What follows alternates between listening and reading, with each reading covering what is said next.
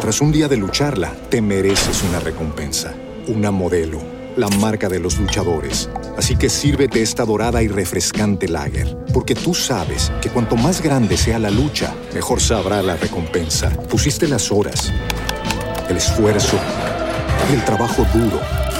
Tú eres un luchador y esta cerveza es para ti. Modelo, la marca de los luchadores. Todo con medida, importada por Crown Imports, Chicago, Illinois. With the Lucky Land slots, you can get lucky just about anywhere. This is your captain speaking. Uh, we've got clear runway and the weather's fine, but we're just going to circle up here a while and uh, get lucky. No, no, nothing like that. It's just these cash prizes add up quick. So I suggest you sit back, keep your tray table upright, and start getting lucky. Play for free at LuckyLandSlots.com. Are you feeling lucky? No purchase necessary. Void where prohibited by law. 18 plus terms and conditions apply. See website for details. Recuerda que puedes escuchar este audio horas antes de su estreno y sin publicidad suscribiéndote en cesarvidal.tv.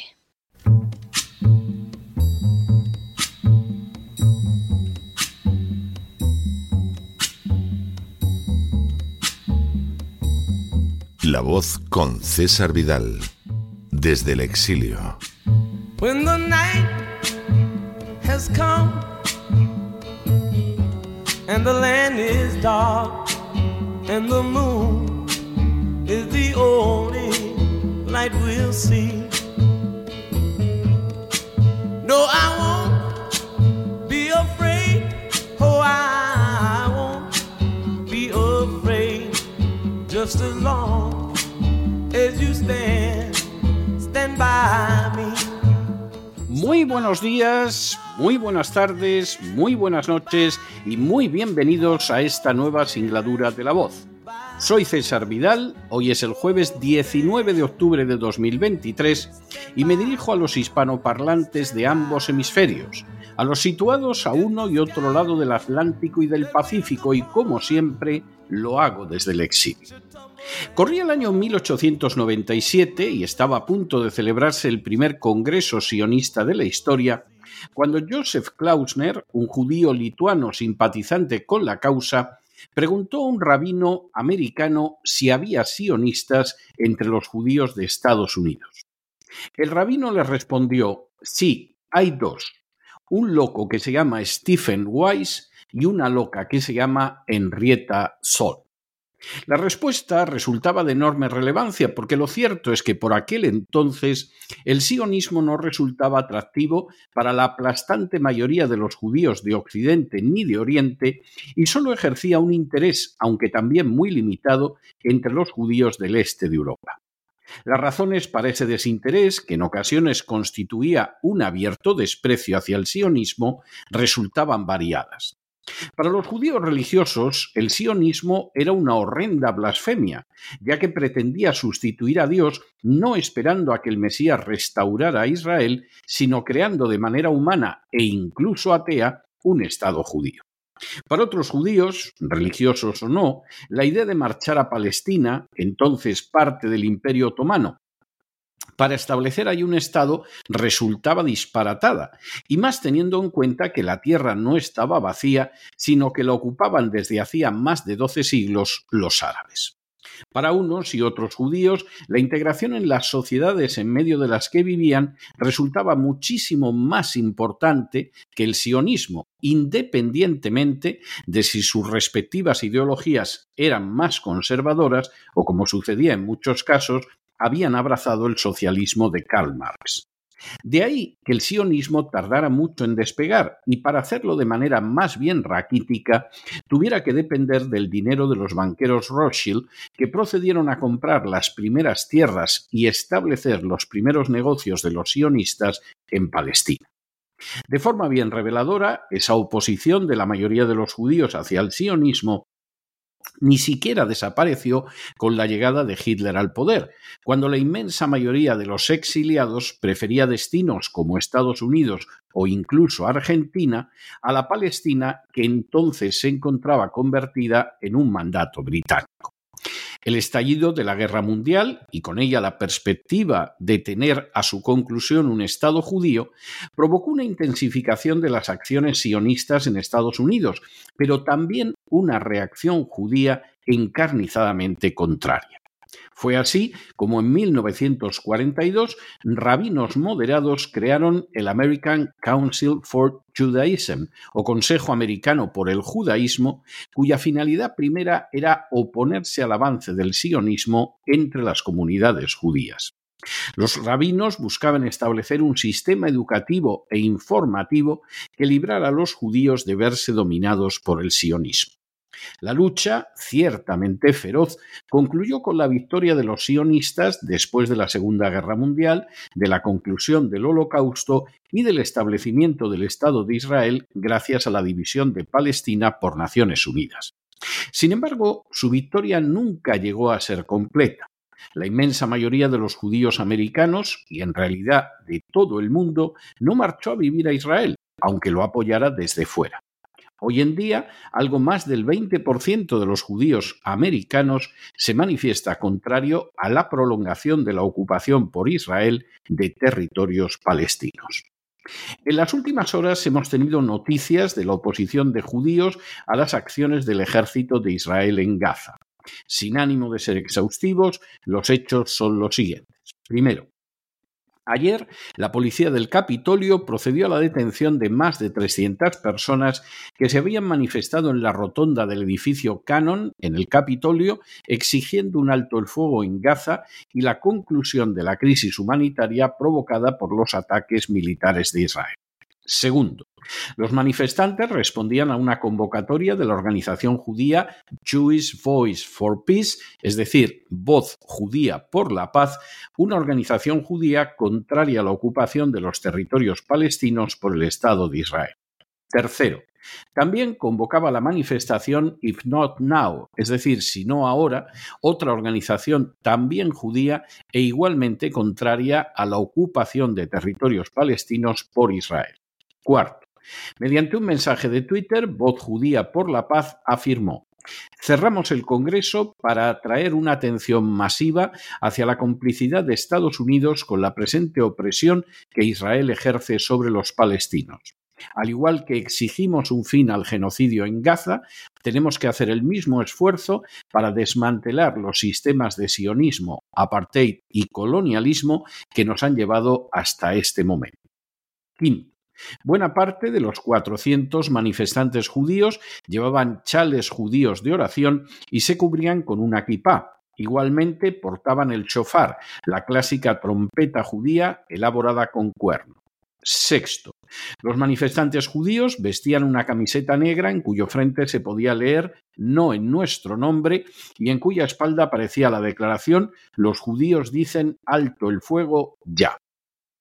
Séptimo. Igualmente, entre los manifestantes había 25 rabinos contrarios a la ocupación de territorios palestinos por Israel y partidarios de un alto el fuego en Gaza. Octavo. Los manifestantes llevaban una pancarta donde se podía leer Nuestra sangre es del mismo color y pósters que afirmaban, entre otras cosas, Mi pesar no es vuestra arma, Nunca más para nadie y sionismo es racismo. Noveno. Los manifestantes entonaron el Kadish, la oración judía por los difuntos, tanto por los muertos israelíes como por los muertos palestinos. Décimo. La manifestación incidió en las condiciones humanitarias de Gaza, que han empeorado trágicamente desde que Israel cortó el acceso a la comida, el agua, la electricidad y el combustible.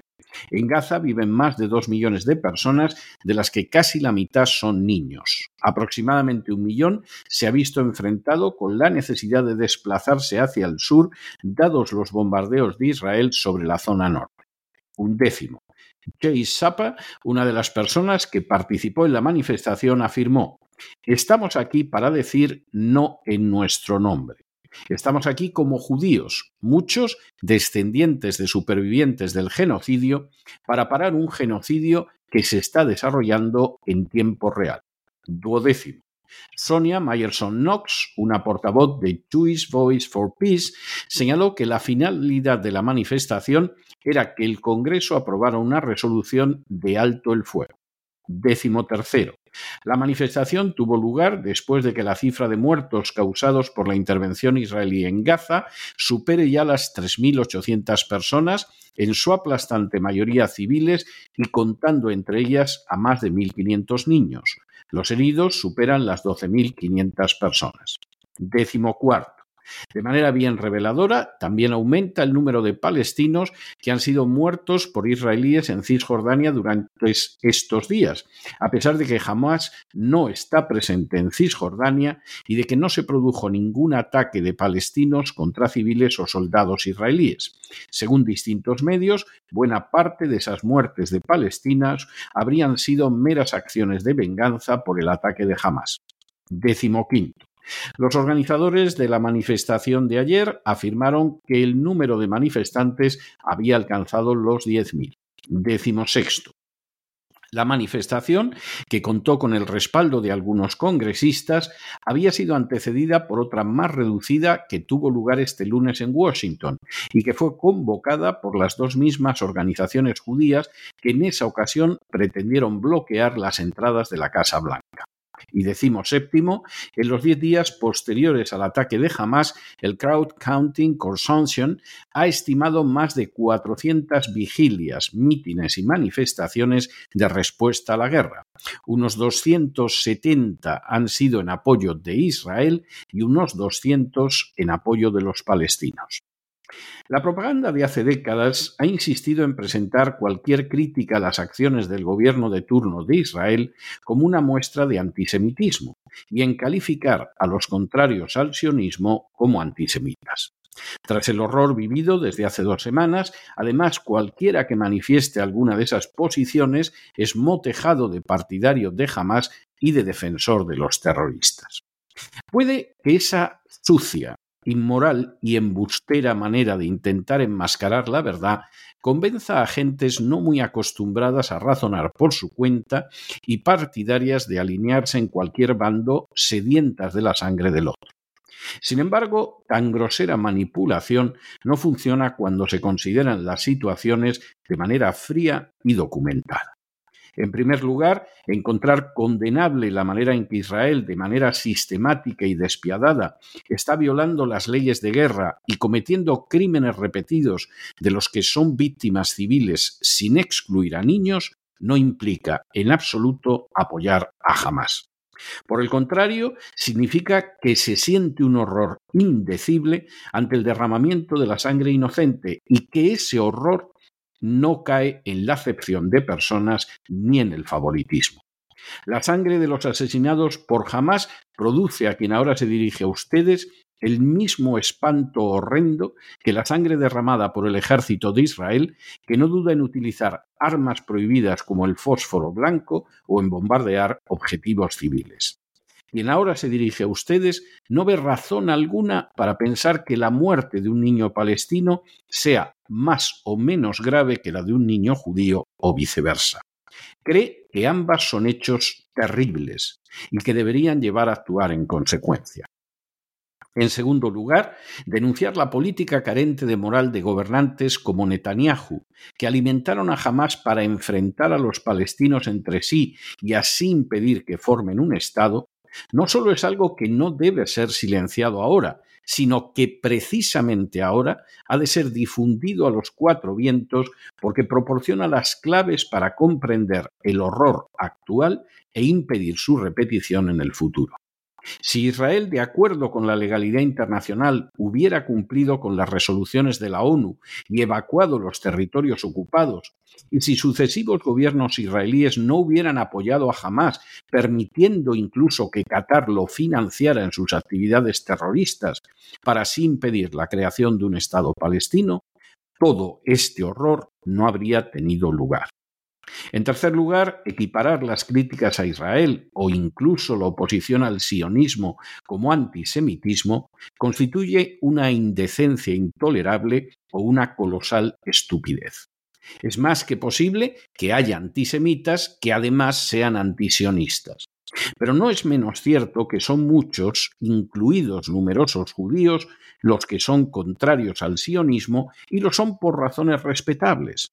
Todavía, para muchos judíos ortodoxos, el Estado de Israel constituye una blasfemia prepotente y soberbia que no para de cosechar los amargos frutos de su maldad contraria a la palabra de Dios.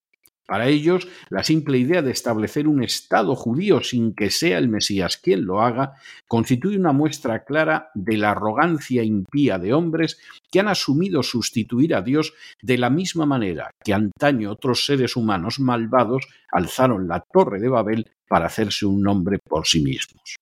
En el caso de judíos religiosos o seculares, pero no ultraortodoxos, lo intolerable puede no ser el Estado de Israel en sí, sino que su fundamento sea el sionismo, una ideología que, como todos los nacionalismos, se reviste de victimismo, oculta sus fallas, subraya sus virtudes y no duda en recurrir a la injusticia y a la violencia, legitimándolas cuando carecen de legitimidad alguna. Resulta absolutamente estúpido e incluso malvado sostener que todos esos judíos son antisemitas, judeófobos o partidarios del terrorismo, sea o no el terrorismo de Hamas. Simplemente son judíos conscientes e incluso orgullosos de su condición, que consideran que la ocupación de los territorios palestinos por el Estado de Israel debe concluir y que ahora mismo hay que imponer un alto el fuego en Gaza antes de que los muertos se sigan sumando, siendo, como siempre, muchos más del lado palestino y mayoritariamente civiles, ancianos, mujeres y niños. Ellos, como muchos ciudadanos gentiles de muchos países, no se sienten identificados ni representados ni por el gobierno de Israel ni con las atrocidades que perpetra. Se puede compartir o no su posición, pero no cabe duda de que implica mucha valentía manifestarla en una sociedad como la de Estados Unidos, mucha integridad moral esgrimirla frente a la propaganda incesante de carácter oficial y mucha capacidad de raciocinio en medio de un mundo fácil de manipular por la propaganda de unos y de otros y precisamente por ello dispuesto a lanzarse a dentelladas sobre el cuello del que no piensa como ellos y formar parte de aquello que con escalofriante término algunos determinan el otro equipo. Como si lo que estuviera en juego en estos momentos fuera una copa de fútbol en lugar de millares de vidas humanas y del futuro de la paz. Pero no se dejen llevar por el desánimo o la frustración, y es que a pesar de que los poderosos muchas veces parecen gigantes, es solo porque se les contempla de rodillas y ya va siendo hora de ponerse en pie. Mientras tanto, en el tiempo que han necesitado ustedes para escuchar este editorial, la deuda pública española ha aumentado en más de 7 millones de euros, por ejemplo, para pagar a los más de 600 soldados españoles que están acuartelados en el Líbano, cuando en realidad si se quisiera defender los intereses nacionales, habría que repatriar a esos más de 600 soldados españoles en el Líbano y si acaso ponerlos a patrullar las costas para evitar las invasiones africanas. Muy buenos días, muy buenas tardes, muy buenas noches. Les ha hablado César Vidal desde el exilio. Que Dios los bendiga.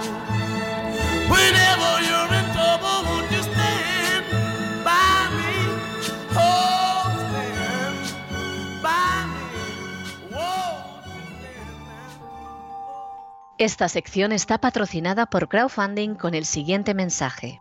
Nuestro Señor Jesucristo, el único Dios verdadero, es misericordioso y nuestro Salvador. Tras un día de lucharla, te mereces una recompensa, una modelo, la marca de los luchadores. Así que sírvete esta dorada y refrescante lager, porque tú sabes que cuanto más grande sea la lucha, mejor sabrá la recompensa. Pusiste las horas, el esfuerzo el trabajo duro. Tú eres un luchador y esta cerveza es para ti. Modelo, la marca de los luchadores. Todo con medida, importada por Crown Imports, Chicago, Illinois. With the Lucky Land slots, you can get lucky just about anywhere. This is your captain speaking. Uh, we've got clear runway and the weather's fine, but we're just going to circle up here a while and uh, get lucky. No, no, nothing like that. It's just these cash prizes add up quick. So I suggest you sit back, keep your tray table upright, and start getting lucky. Play for free at LuckyLandSlots.com. Are you feeling lucky? No purchase necessary. Void where prohibited by law. 18 plus terms and conditions apply. See website for details.